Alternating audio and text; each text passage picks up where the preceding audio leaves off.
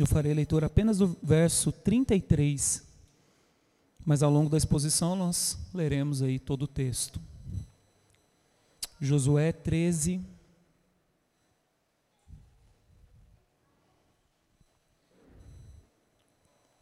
verso 33.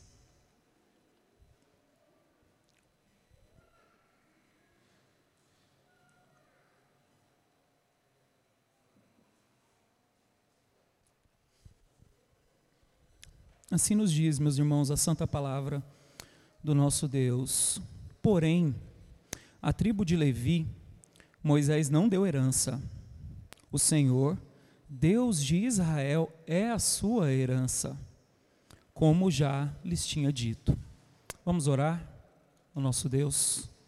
Santíssimo Deus, obrigado, Pai, pela tua palavra. Obrigado porque ela é luz, ela é vida ela é mais preciosa, ó Deus, do que o mel. Ela é, ó Deus, mais importante para nós do que a própria água e a comida que comemos. Sem a tua palavra é certo que não viveríamos. Mas nós temos a tua palavra como, nosso, como nossa luz, como nosso guia, como aquilo que há de mais precioso nesse mundo. E, ó Pai, nesse instante, que possamos dar o devido valor a ela, ao expor, ó Deus, a tua palavra, e que os teus filhos e filhas possam ouvir, ó Deus, com diligência, não a voz do pregador, mas a tua própria voz a falar por meio da tua palavra. Ó Pai, que o Senhor use, ó Deus, o teu servo falho, para que ele possa, ó Deus, simplesmente ser fiel àquilo que a tua palavra nos diz. Ó Deus, é isso que nós oramos, com gratidão, em nome de Jesus. Amém. Meus irmãos, o que vem a mente dos queridos irmãos quando vocês pensam na palavra herança. Sem muita reflexão, nós pensaríamos bens, posses, até mesmo dinheiro, certo? E como as pessoas ao nosso redor veem a questão da herança? Nós vemos que há muitas disputas por causa de herança. Especialmente se a pessoa tem muitas posses a serem divididas. Via de regra, se arrasta muito tempo em tribunais para disputar boa parte desse, desse recurso que a pessoa falecida deixou. Então, há muitos desentendimentos familiares, brigas entre a viúva e os filhos que ficaram para disputarem pedaço a pedaço daquela herança. No fim, todo mundo quer um pouco mais da herança uma parte maior daquilo que lhe foi designado. Diante disso, eu gostaria que você respondesse para si nesse instante algo muito importante que nos direcionará no texto dessa manhã. Qual é o patrimônio mais importante que você possui? Qual é a sua herança preciosa? Aquela que você tem medo de perder. Quais sentimentos você nutre por essa herança que você possui? Quais são as lembranças, as memórias que você carrega em relação a essa herança? O texto de hoje, meus irmãos, ele vai falar sobre uma herança, mas um tipo de herança diferente. E nós precisamos atualizar o nosso entendimento sobre a herança. Você precisa renovar o significado dessa palavra bem no interior do seu coração. E nós veremos como isso será possível hoje. Antes, porém, de adentrarmos na exposição do nosso texto, um breve resumo do que vimos até aqui nesse livro, porque aqui marca uma, uma nova sessão. Então, nós temos aqui no capítulo 13 o início de uma nova sessão aqui no livro de Josué.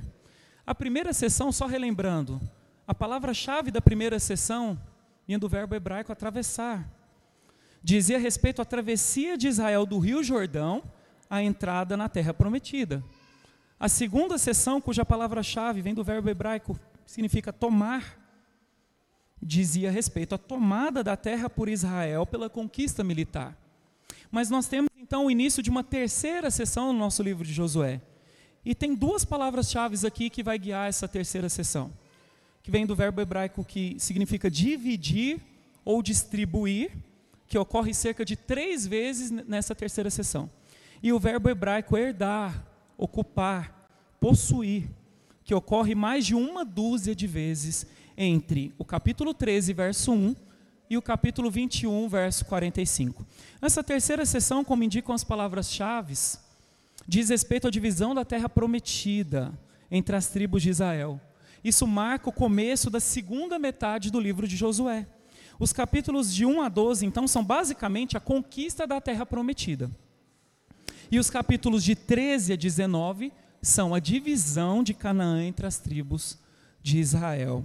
Então vejamos, meus irmãos, o que o Espírito Santo tem a nos dizer hoje através do autor de Josué.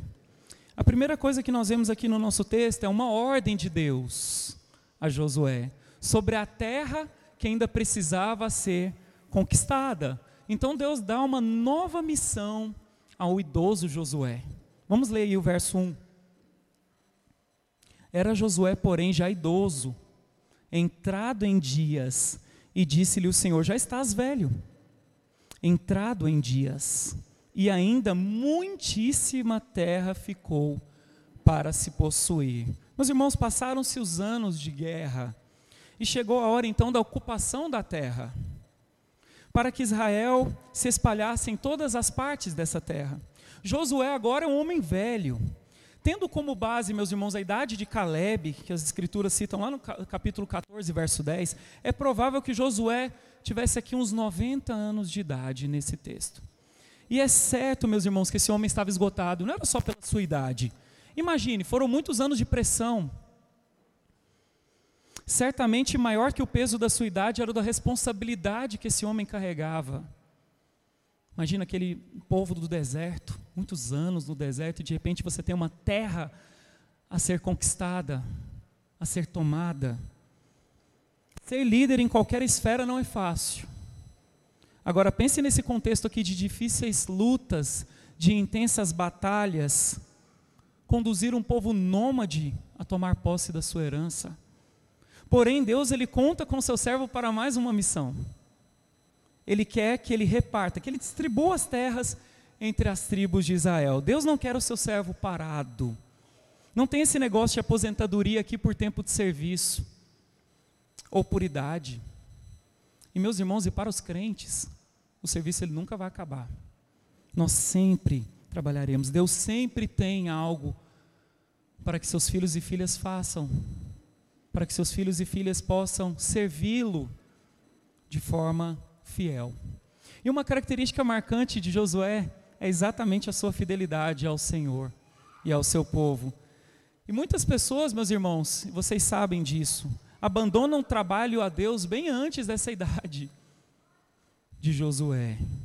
É só pensar o seguinte: quantas pessoas passam pelas igrejas todos os domingos? Vamos colocar só todos os domingos. Quantas ficam? Quantas permanecem? Quantas continuam trabalhando com afinco ao Senhor? Quantas começam bem e nunca mais voltam? Às vezes começam empolgadas, mas depois param. E esse é um grave problema. Mas ainda tem outro problema.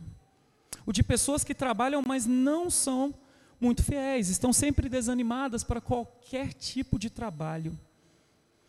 Muitas vezes vêm seus irmãos trabalhando sozinhos e não ajudam. E eu não estou aqui querendo incentivar um espírito legalista. Nós reconhecemos que sim, há momentos difíceis na vida de todos nós, onde o trabalho cristão como um todo é prejudicado. Lembre-se, lembre-se, você vive num mundo caído. E nada nessa vida debaixo do sol se apresenta com facilidade, exceto as oportunidades para pecar, essas são abundantes. Mas o que nós aprendemos aqui, nesse início desse texto? Meus irmãos, que há sempre mais coisas a serem feitas na vida cristã. Você precisa caminhar com Jesus. O texto diz que muitíssima terra ficou para se possuir. O que a terra era para Israel, meus irmãos, Jesus é para nós hoje.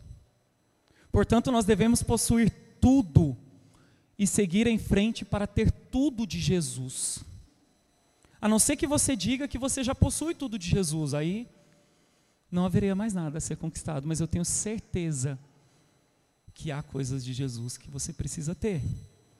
Será que você tem muito do caráter de Cristo?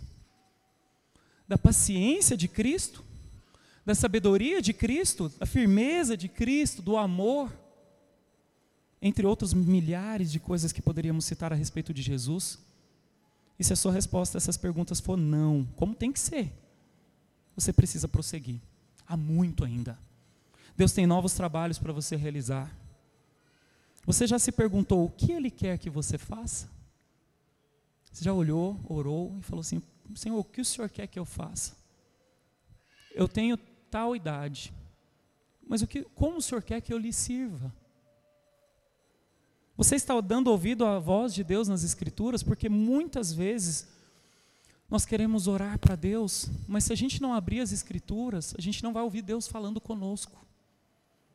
A voz de Deus. E Deus fala por meio da sua Escritura. Ele diz o que ele espera de você. E ele está dizendo, está clamando. Resta saber se estamos com as escrituras abertas e ouvindo a voz de Deus. E aqui cabe um alerta. Para você que é líder dessa igreja, para você que é membro comungante ou não, para todos nós. Você só vai amadurecer na vida cristã se todos os dias, escute bem, todos os dias se ver como alguém carente de Jesus. Como alguém que ainda não chegou lá na plenitude de Cristo. Meus irmãos, falta muita humildade nos nossos dias, no trato uns com os outros. Falta muita humildade. Muitas vezes as pessoas chegam para falar umas às outras como se já tivesse a plenitude de Cristo, como se já tivesse chegado lá, como se estivesse numa posição superior olhando para um inferior. E o que nós aprendemos é que todos nós temos que chegar lá, juntos, unidos. Precisamos muito compreender o texto das Escrituras, de Oséias 6,6, que diz: Pois misericórdia quero e não sacrifício, e o conhecimento de Deus mais do que, o, do que holocaustos. E permita-me ajudá-lo a compreender um pouco esse texto. O que eu vejo nesse texto, meus irmãos, e nas Escrituras como todo é o seguinte: não adianta você trabalhar na igreja como um trator, se você trata o seu irmão de maneira implacável. Não adianta porque Ele quer misericórdia, Ele quer graça. Você precisa tratar o outro com graça, com misericórdia e com amor. Não adianta você bater ponto, Deus não espera que você bata ponto aqui na igreja, em todos os trabalhos, mas sim que você demonstre graça, isso Ele pede para você. Que você seja gracioso no trato com seu irmão que você compreenda suas fragilidades, fraquezas e o ajude. Porque falar ou criticar é muito mais fácil do que ajudar. Se eu percebo uma fraqueza do meu irmão e apenas falo, mas não aponto uma direção, caminho, eu não falo assim, eu estou aqui para caminhar contigo, de que adianta? Do que adianta nos chamarmos de irmãos e não ajudarmos uns aos outros? Nas fraquezas, observarmos a fraqueza e falar, ah, esse é fraco, deixa para lá. Você precisa amar os seus irmãos. E é um desafio, meus irmãos, no nosso tempo de rápidos julgamentos. Nós temos muitos juízes nas igrejas, na internet, velozes na condenação, rápidos. Para quem acompanha Twitter sabe do que eu estou falando ainda com mais propriedade. Ali o juízo é rápido. Pá. Irmão pecou lá nos Estados Unidos, já tem brasileiro gravando e escrevendo. Pá, condena sem saber o contexto, sem saber o que está acontecendo, sem ter todos os. Sem ter a visão completa. Ah, meus irmãos, queremos tomar o lugar de Deus, Deus é que sabe. Deus é que tem a visão completa das coisas, mas nós somos velozes, rápidos, pá, emitimos juízo, julgamento. E meus irmãos, à luz da Escritura, não é isso que Deus quer de você. Portanto, você deve trabalhar assim para o Senhor. Veja o que Ele quer de você, mas faça tudo, meus irmãos, tudo com muita humildade. Você só está aqui e você só faz algo porque você foi alvo da graça. Por que não espalhar essa graça ao seu redor? Tudo que você tem vem de Deus. Portanto, não cabe orgulho. Não se julgue acima do seu irmão. Ele é conservo seu. No dia do juízo, no, no dia do juízo final, meus irmãos, só haverá um juiz. E não será nenhum de nós. Texto de 1 Coríntios 4, 7, que diz: Pois quem é que te faz sobressair? E que tens tu tenhas recebido? E se recebeste, por que te vanglorias como se não tiveras recebido? Meus irmãos, nós recebemos tudo de Deus. Tudo vem dele. Por que somos tão orgulhosos? O que acontece com o nosso cristianismo? De muito julgamento e pouca reflexão. Mas na sequência do texto nós vemos aí uma descrição da terra a ser ocupada. Isso está lá dos versos de 2 a 6a. Acompanhe aí nas escrituras. São textos mais difíceis, de muitas descrições de terra, um desafio para quem vai ler, para todos nós. Mas leiamos com fé. Partido 2 até o 6, parte A. Esta é a terra ainda não conquistada. Todas as regiões dos filisteus e toda a Jesur, desde Sior, que está de frente do Egito, até o limite de Ecrom, para o norte, que se considera como dos cananeus cinco príncipes dos filisteus: o de Gaza, o de Asdote e o de Asquelon, o de Gate e o de Ecrom. Ao sul, os Aveus, também toda a terra dos cananeus, e Meara, que é dos sidônios, até a Feca, aos limite, ao limite dos amorreus, e ainda a terra dos gibleus, e todo o Líbano, para o nascente do sol, desde Baal-Gade, ao pé do monte Hermon, até a entrada de Amate. Todos os que habitam nas montanhas, desde o Líbano até Misrefote Maim, todos os sidônios. Muita gente, meus irmãos, muita terra ainda a ser conquistada. E sobre essa, essa descrição que nós temos aqui dessas terras, eu ainda falarei posteriormente. Mas aí, na sequência, nós temos o método de Deus para possuir a terra. Veja como Deus ele quer que o seu povo faça aqui em relação a essa terra. Veja o verso 6b e 7. Diz assim: Deus falando: Eu os lançarei diante dos filhos de Israel. Reparte, pois, a terra por herança a Israel, como te ordenei. Distribui, pois, agora a terra por herança às nove tribos e meia, as nove tribos e a meia tribo de Manassés. Meus irmãos, embora, embora os capítulos 10 e 11 tenham nos dado a impressão de uma vitória total, essa foi uma generalidade usada pelo autor. Havia ainda um bom pedaço de terra, de território a ser conquistado, como lemos agora há pouco. Inclusive, parte desse território, meus irmãos, não seria controlado por Israel até a época de Davi. E o que é mais importante aqui, meus irmãos?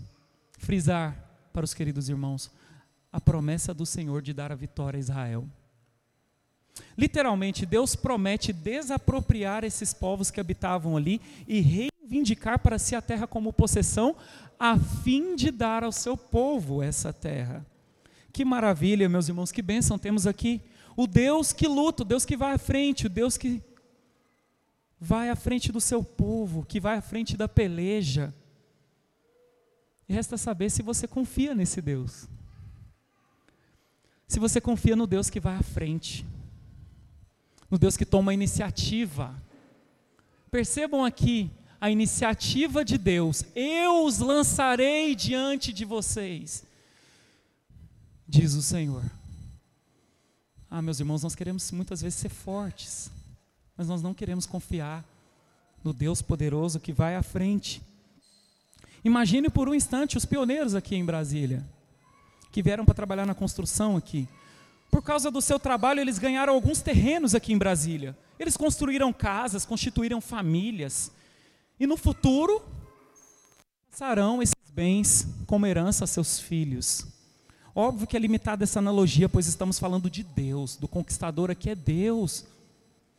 Porém, você começará a compreender a grandeza da herança que Deus, o teu Pai celeste, conquistou por meio do sacrifício de Jesus, seu filho. Você tem ciência, meu irmão e minha irmã, do quão rico você é? Você tem ciência disso? Não há riqueza, eu te digo, não há riqueza maior no mundo todo do que a que você hoje aqui possui. Porque nós não estamos falando de bens materiais. Você pode pensar assim, não, mas falta muito ainda, não tenho riqueza dos mais ricos do mundo. Não, mas não é essa, meus irmãos, mas eu te garanto que se você tem Jesus, você é mais rico que o mais rico desse mundo. Porque você vai ter tudo. Não vai te faltar absolutamente nada.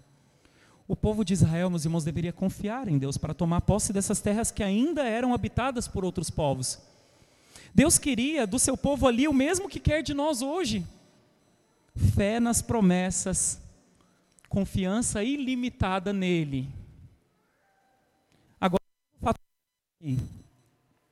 cada tribo seria responsável por possuir completamente sua própria terra. Deus enfatiza aqui, meus irmãos, a ideia de responsabilidade e iniciativa pessoal.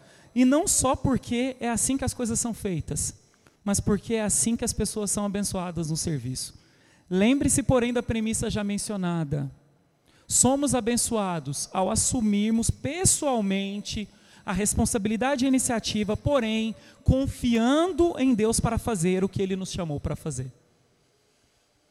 Se a gente se esquece dessa segunda parte, meus irmãos, o legalismo bate a porta.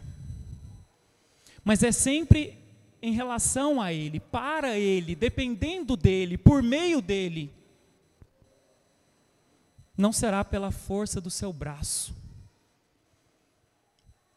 mas será pela graça de Jesus. Não será pela sua própria sabedoria, mas o fato de você fazer por meio de Jesus e para Jesus. James Boyce ele diz aqui o seguinte: a semelhança dos israelitas, nós também cristãos devemos tomar posse do que é nosso. A ideia de possuir o que já nos foi dado por Deus é um tema desenvolvido por muitos comentaristas de Josué, em particular os que tratam o livro como uma alegoria da vida cristã. Eles apontam com toda razão que, como o povo judeu recebeu Canaã, mas ainda assim precisava conquistá-la, quilômetro por quilômetro e pessoa por pessoa, os cristãos recebem uma herança cuja posse, da mesma forma, deve ser alcançada pela realização individual. Esses comentaristas falam de conhecimento, santidade dons do Espírito Santo.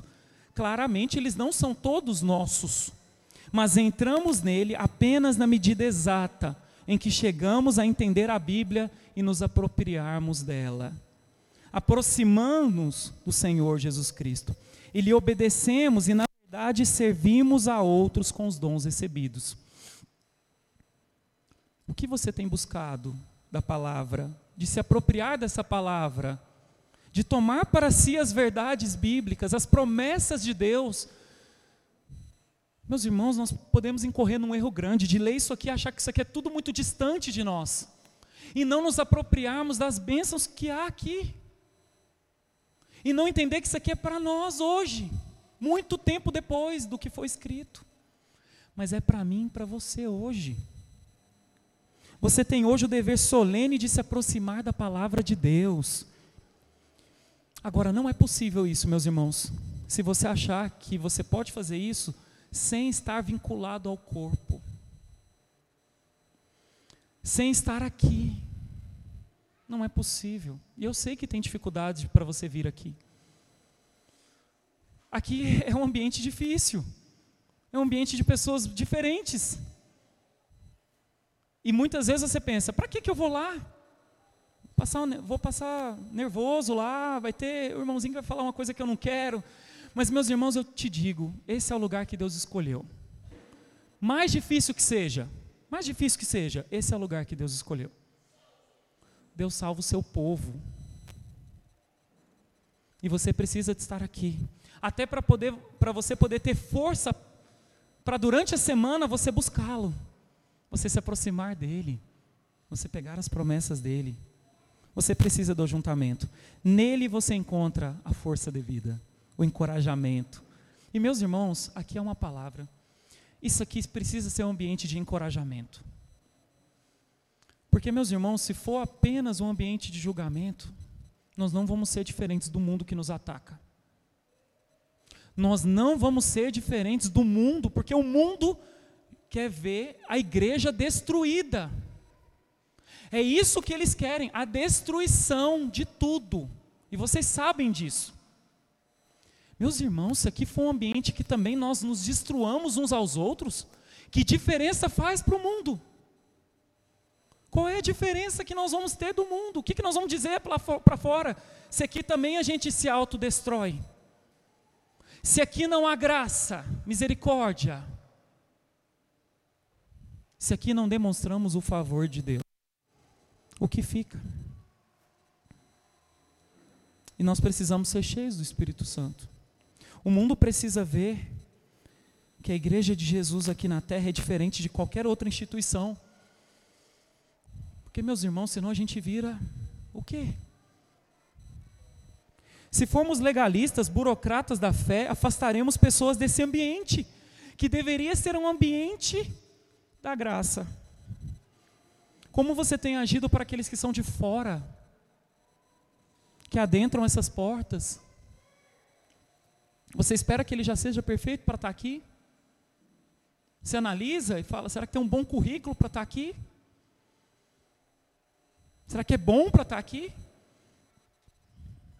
E com aquele que está do seu lado agora? E com seu irmão? Como é que você age? Você também espera dele mais do que você deveria? Ah, meus irmãos, Deus está trabalhando na vida de cada um de nós. Mas se a gente não tiver graça, primeira coisa, você vai atropelar os próprios planos de Deus. Que Deus está trabalhando em cada um de vocês, ou não? Deus está trabalhando, meus irmãos. Espera Deus trabalhar. Não queira você fazer o trabalho sozinho. Não se esqueça de que Deus é poderoso e Ele faz a seu tempo. Deus faz no tempo dele, não é no nosso tempo. Ele muda pessoas no tempo dele. Conversando com alguns pastores esses dias, eles relataram que vêm com muita preocupação as pessoas que vendem uma imagem de perfeitas. Porque normalmente, não todos os casos, obviamente, escondem graves pecados. Lembram-se dos fariseus, os quais Jesus chamou de sepulcros caiados? O que ele quis dizer com isso? Que eles eram limpinhos por fora, mas podres por dentro. Cuidado, meus irmãos. Deus nos quebranta, nos humilha, para que reconheçamos que toda força vem dele. Os crentes de hoje, do nosso tempo, querem ser super fortes, não demonstrar fraquezas, pelo menos aparentemente. E vemos que isso passa longe do que as escrituras e seus autores humanos diziam e dizem. Ouça as palavras de Paulo, por exemplo. Será que, como é que Paulo seria visto hoje, meus irmãos? Um crente fraco. Sabe por quê? Porque o próprio Paulo diz isso. Veja que, como a vida cristã ela passa bem longe do legalismo, do orgulho e da soberba. As escrituras dizem: Então ele me disse, a minha graça te basta, porque o poder se aperfeiçoa na fraqueza. De boa vontade, pois mais me gloriarei nas fraquezas, para que sobre mim repouse o poder de Cristo. Pelo que sinto prazer nas fraquezas, nas injúrias, nas necessidades, nas perseguições, nas angústias por amor de Cristo. Porque nós só lemos o final, porque quando sou fraco, então é que sou forte. Meus irmãos, Deus trabalha nas fraquezas. Confie no método de Deus agir. Ele tem um método, ele sabe o que faz. Grandes derrotas de Israel ocorreram por conta de orgulho, por conta de não consultarem a Deus, de não falarem com o Senhor, de não pedir orientação de Deus. Mas quando eles se quebrantavam, eles se humilhavam, Grandes vitórias também eles experimentavam. Mas nós temos aqui uma segunda parte do nosso texto que vai do, dos versículos 8 ao 33, a parte mais longa do nosso texto, em que nós vamos relembrar a repartição da Transjordânia. Nós vamos ver aqui a descrição da terra que foi dividida da além do Jordão. Vamos ler aqui inicialmente os versos de 8 a 13. Acompanhe na sua Bíblia. Com a outra meia tribo, os Rubenitas e os gaditas já receberam sua herança da além do Jordão para o oriente, como já lhes tinha dado Moisés, servo do Senhor. Começando com Aroer, que está à borda do vale de Arnon, mais a cidade que está no meio do vale, todo o planalto de Medeba, até Dibon, e todas as cidades de Seom, rei dos amorreus, que reinou em Esbom até o limite dos filhos de Amon, e Gileade e o limite dos Jesuritas, e dos Maacatitas, e todo o monte Hermon, e toda Bazã, até Salca, todo o reino de Og em Bazã, que reinou em Astarote e em Edrei, que ficou do resto dos gigantes, o qual Moisés feriu e expulsou. Porém, os filhos de Israel não desapossaram os jesuritas nem os maacatitas. Antes, Jesur e Maacate permaneceram no meio de Israel até o dia de hoje. Meus irmãos, essa passagem descreve a porção de terra dividida entre a tribo de Ruben, Gad e metade da tribo de Manassés. Era resumidamente, a terra do rei de Seom, dos amorreus, e de Og de Bazã. Um detalhe aqui no verso 13. Apenas duas tribos de povos não foram substituídas pelas tribos judaicas que se estabeleceram no lado leste do Jordão. O texto diz os Jesuritas e os Maacatitas. E mais tarde isso teve alguns, algumas questões que se desenrolaram por causa disso. Davi se casou com uma princesa de Jesur. Ela se tornou mãe de seu filho Absalão, conforme o registro de 2 Samuel 3:3. Absalão retornou a Jesur e usou como local para conspirar seu pai Davi. É o que diz lá em 2 Samuel 13, 37 e 38. Os Macatitas podem ter vindo de Maaca, mencionado em Gênesis 22, 24, que era sobrinho de Abraão. Mais tarde, quando Seba se, revelou, se rebelou contra Davi, ele fugiu e pode ter se refugiado em uma das cidades dos Maacatitas, conforme 2 Samuel 20, 14, 15. Sobre essa situação de não desapropriação desses povos locais, um comentarista diz assim: temos aqui a primeira indicação de problemas por vir. Alguns dos povos pagãos que viviam nesses territórios conquistados não foram desapossados de suas terras. E nada é dito aqui para explicar esse fato, mas leremos ainda sobre outros povos cananeus que permaneceram na terra, mais tarde nesse livro de Josué e novamente em Juízes. A implicação, meus irmãos, parece que, ser que os israelitas não se preocuparam em seguir suas grandes conquistas militares, como deveriam. Parece que eles queriam se dedicar ao negócio de viver, de desfrutar da sua nova casa. Eles estavam cansados de lutar. Nós podemos aqui estabelecer um contraste. Enquanto a Josué, já idoso, 90 anos, foi dado mais uma missão, e que veremos que ele cumpre essa missão, algumas tribos resolvem não lutar. E deixam ali alguns povos. Não vamos tocar nesse, nesses povos. Quem sabe eles olharam e falaram: ah, são povos pequenos. Vamos deixar eles aqui, vamos conviver, vamos baixar a guarda, afinal já lutamos tantos anos. E meus irmãos, a história de Israel, e certamente a sua própria história de vida, ensina sobre o perigo quando deixamos de lutar na vida cristã. Não somos autorizados a desobedecer quando nos sentimos cansados. Antes devemos continuar confiando e obedecendo, crendo que de Deus virá o descanso no tempo devido de Deus, como Josué esperava. Aos 90 anos, humanamente falando, ele poderia pensar, mas será que é agora o descanso? Mas ele falou: não, você vai trabalhar mais.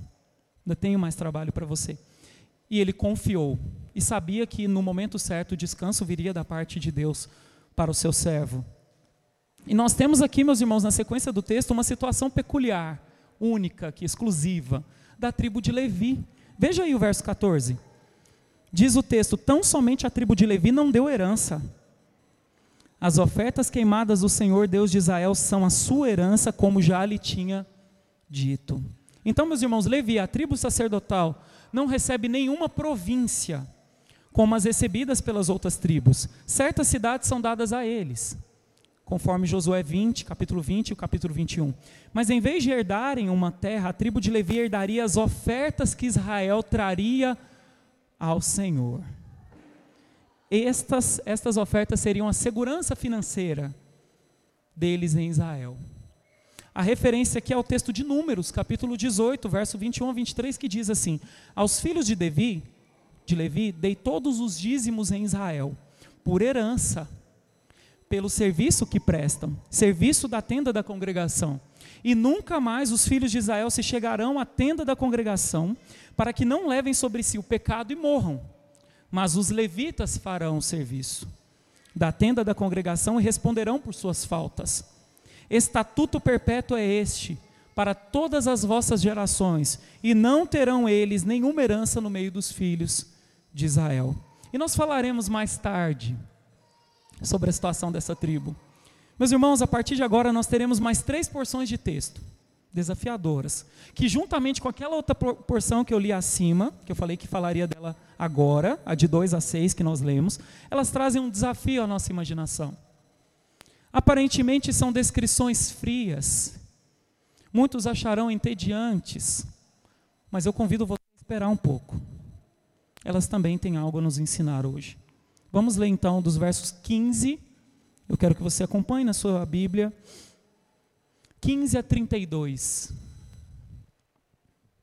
Diz assim: Deu, pois, Moisés a tribo dos filhos de Ruben segundo as suas famílias, começando o seu território com Aroé, que está à borda do vale de Arnon, mais a cidade que está no meio do vale, todo o planalto até Medeba, Esbom e todas as suas cidades que estão no planalto, Dibom, Bamote Baal, Bet Baal Meon, Jaza, Kedmote, Mefaate, Kiriataim, Sibma, Zeret Saar, no monte do vale, Bet Peor, as faldas de Pisga, Bet Gesimote, e todas as cidades do Planalto, e todo o reino de Seom, rei dos, dos amorreus, que reinou em Esbom, a quem Moisés feriu, como também os príncipes de Midian, Evi, Requem, Zur, Ur e Reba, príncipes de Seom, moradores da terra.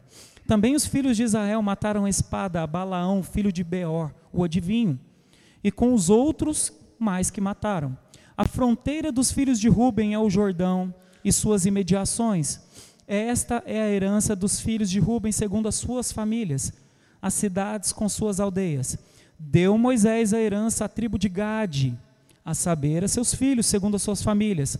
Foi o seu território, Jazé, todas as cidades de Gileade, e metade da terra dos filhos de Amon, até Aroé, que está de frente a Rabá, desde Esbom até Ramate Mispa, e Betonim, e desde Manaim até o limite de Debir, e no vale Bet-Arã, Bet-Ningra, Sucote e Zafon, o resto do reino de Seom, rei de Esbom, mais o Jordão e suas imediações, até a extremidade do mar, de Quinerete, da além do Jordão para o oriente. Esta é a herança dos filhos de Gade, segundo as suas famílias, as cidades com suas aldeias. Também deu Moisés a herança à meia tribo de Manassés, segundo as suas famílias. Foi o seu território começando com Manaim, mais todo Bazã, todo o reino de Og, rei de Bazã, todas as aldeias de Jair, que estão em Bazã, 60 cidades, e, Ma, e metade de Gileade, Astarote e Edrei, cidades do reino de Og, em Bazã. Estas foram dadas aos filhos de Maqui, filho de Manassés, a saber, a metade dos filhos de Maqui, segundo as suas famílias. São estas as heranças que Moisés repartiu nas campinas de Boabe, da além do Jordão, na altura de Jericó, para o Oriente. E eu sei o que pode se passar na sua cabeça nesse instante. Vai falar assim: eu não sou seminarista, eu não sou um estudioso da Bíblia, profissional, nem tenho interesse na geografia da Palestina. Logo, que porções descritivas como esta trazem de prático para a minha vida? E meus irmãos, um comentarista nos ajudará nisso aqui. Ele diz assim: mas, mais uma vez, tudo que é necessário é alguma imaginação para avaliar quão pouco esse material teria parecido aos israelitas como tedioso ou sem importância. Em um sentimento esta é a parte mais importante do livro de Josué. Esta é a descrição abrangente do território que agora pertencia a cada uma das tribos de Israel, que demonstrou que Avé tinha sido tão bom quanto a sua palavra que ele tenha guardado sua promessa e a terra que agora era deles. O que todos esses detalhes pretendiam enfatizar era que pertencia a Canaã e todas as suas partes, e na verdade, mais a leste do Jordão. Toda essa terra agora pertencia a Israel. Cada tribo tinha uma porção disso. E era aquela pessoa, aquela família, aquele clã, aquela tribo, para manter e passar para a próxima geração. Ele havia recebido um presente imenso e comensuravelmente valioso. Como todo cristão pensativo sabe muito bem, se ao menos apreciássemos plenamente como o céu realmente será, e que a única razão pela qual chegaremos lá, quando muitos não chegarão, é porque Deus nos amou e nos deu um lugar lá como um presente. Teríamos calafrios passando por nossa espinha a cada momento de vigília, todos os dias de nossas vidas. Meus irmãos, há um erro básico na nossa visão, que nos impedem de ver a beleza disso aqui que foi dito, a indiferença.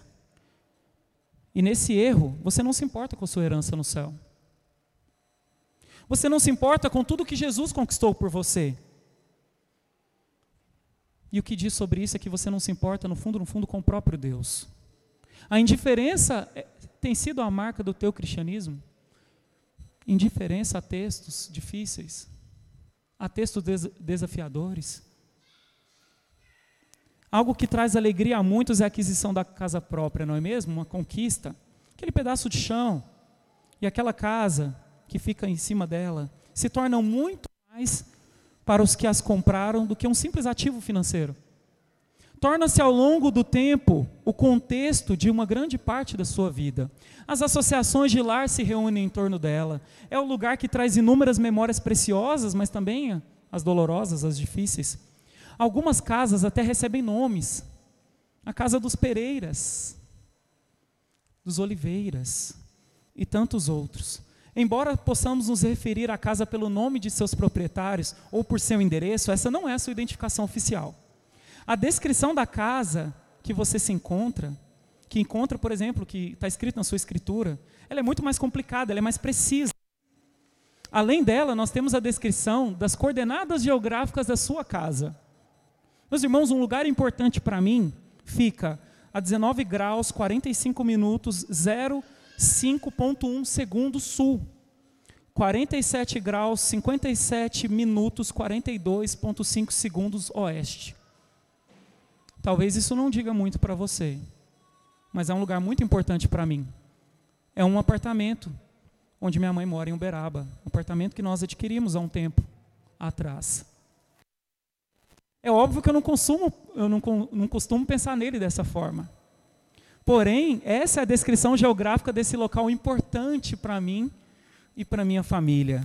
É isso que nós temos nessas longas descrições aqui, meus irmãos em Josué 13. Os israelitas que ouviram Josué sendo lido pela primeira vez, se imagine como um deles. Você é do povo e você está ouvindo aquele livro ser lido. Provavelmente várias gerações aqui afastados dessa distribuição de terra aqui teriam sido seus avós, seus bisavós, que primeiro se estabeleceram nessas cidades, tão precisamente indicadas aqui nessas sessões. Entre eles, certamente não haveria desinteresse quando esses limites foram lidos. Todos ouviram com extrema atenção a descrição da geografia, os nomes das cidades, as montanhas, os vales. E em algum momento, seja silenciosamente ou até em voz alta, algum deles poderia chegar e dizer: Poxa, minha casa está ali, eu moro ali.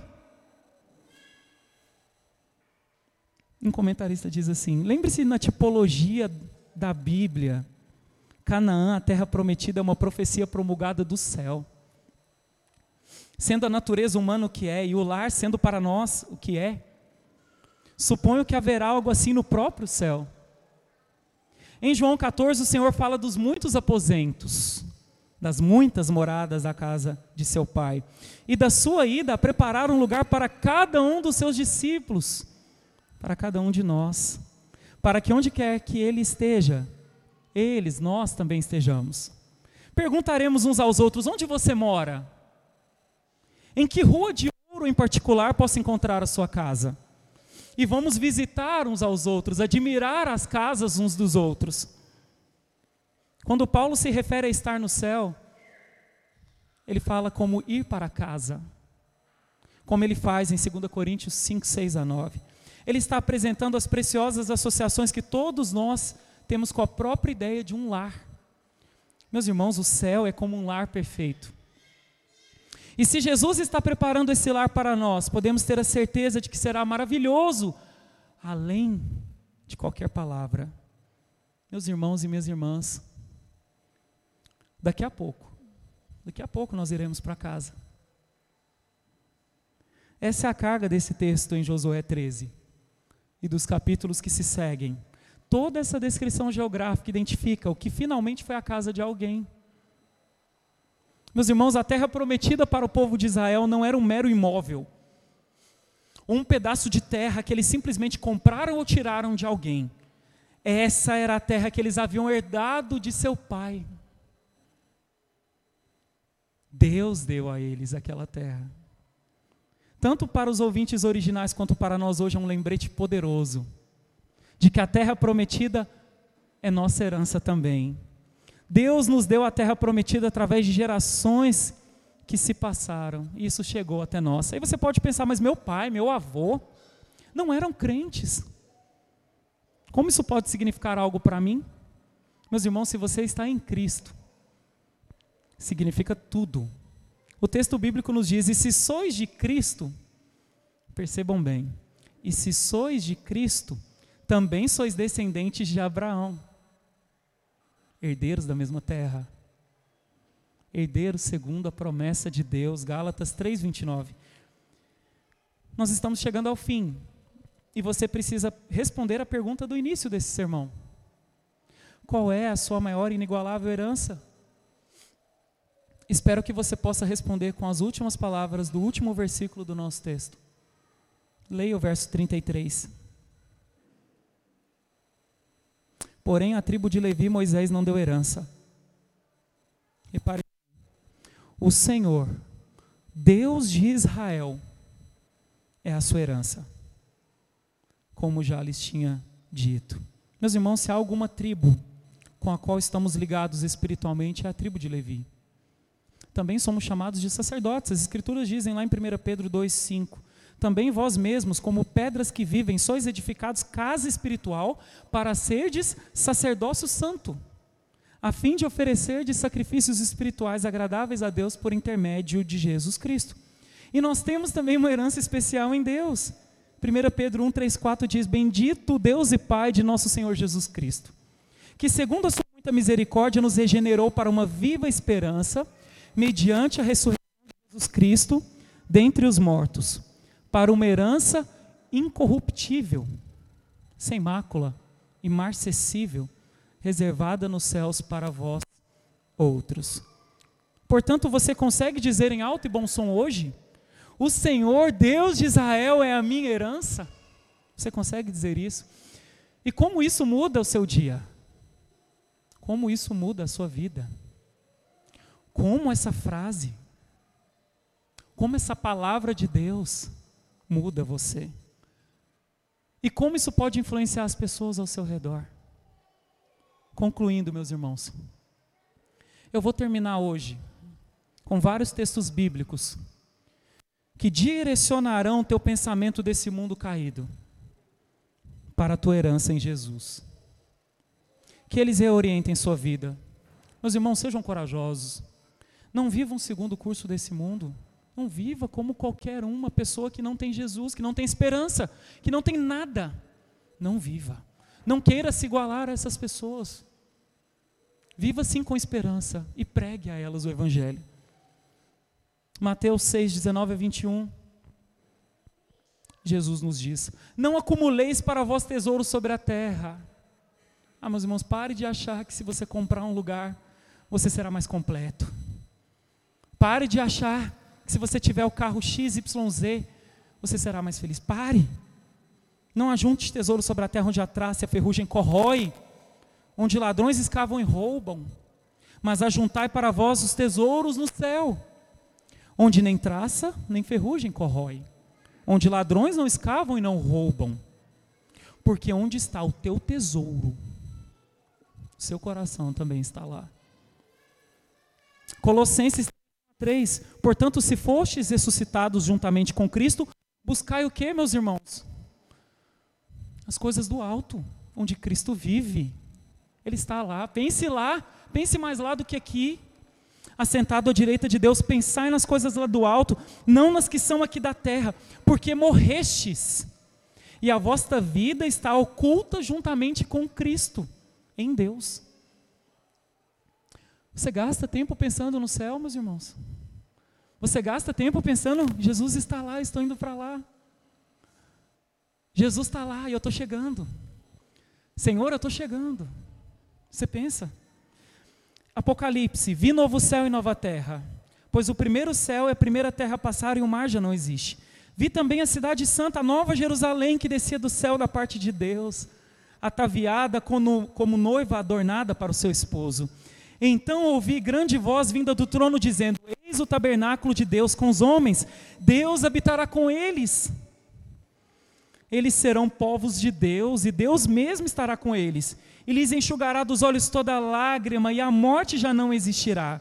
Já não haverá luto, nem pranto, nem dor, porque as primeiras coisas passaram. E aquele que está sentado no trono diz: Eis que faço novas todas as coisas. E acrescentou: Escreve porque essas palavras são fiéis e verdadeiras. Disse-me ainda: tudo está feito. Eu sou o Alfa e o Ômega, o princípio e o fim. Eu a quem tem sede darei de graça da fonte da água da vida. O vencedor herdará essas coisas. Eu lhe serei Deus e ele me será filho. Meus irmãos, é isso. Essa é a palavra do nosso Deus. Tudo o que você tem a sua maior herança, o seu maior tesouro está no céu. Viva por isso. Ore por isso. Ore, Maranata, vem Senhor Jesus. Peça para que Ele volte logo. Os dias são maus. Peça, ore, Jesus, volte. Eu quero ir para casa. Um dia estaremos lá. Um dia visitaremos as casas uns dos outros no céu, nas moradas celestiais. Andaremos com Jesus, com todos os servos deles. Amém? Que Deus nos abençoe. Vamos nos colocar de pé. A equipe, para o último cântico.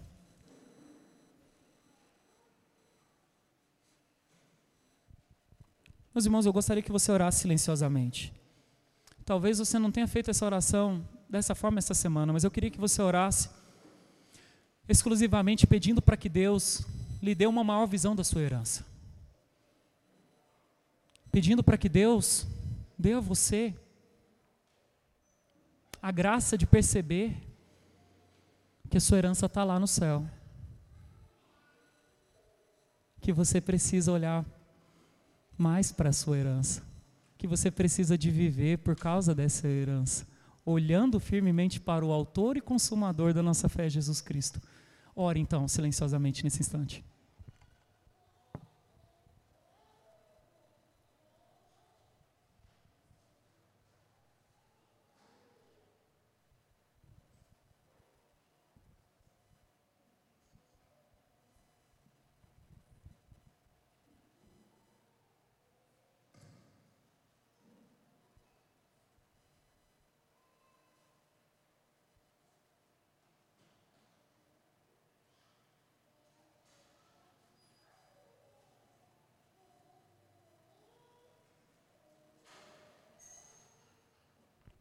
Ó oh, Pai querido, Pai, tua palavra ela é confortante.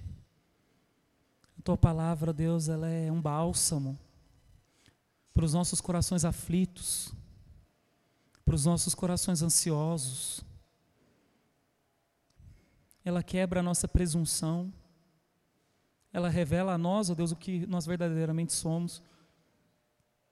E nós somos dependentes do Senhor. Ó Pai, nós precisamos do Senhor. Ó Pai, não podemos dar um passo sequer sem o Senhor. Santo Deus, santifique as nossas vidas. Purifica, ó Deus, o nosso coração, o nosso pensamento. Para que possamos vê-lo em glória, da maneira como o Senhor se revela, poderoso, grande, forte. Ó oh, Pai, o Senhor já nos deu todo o consolo, o Senhor disse que iria, iria preparar um lugar para nós. E é certo, Pai, que a nossa morada já está pronta no céu. Oh, Pai, obrigado pela certeza, pela convicção e pela graça que isso nos traz. Possamos viver por ela, olhando para Jesus, que é tudo para nós. É isso que nós oramos. Em nome de Jesus. Amém.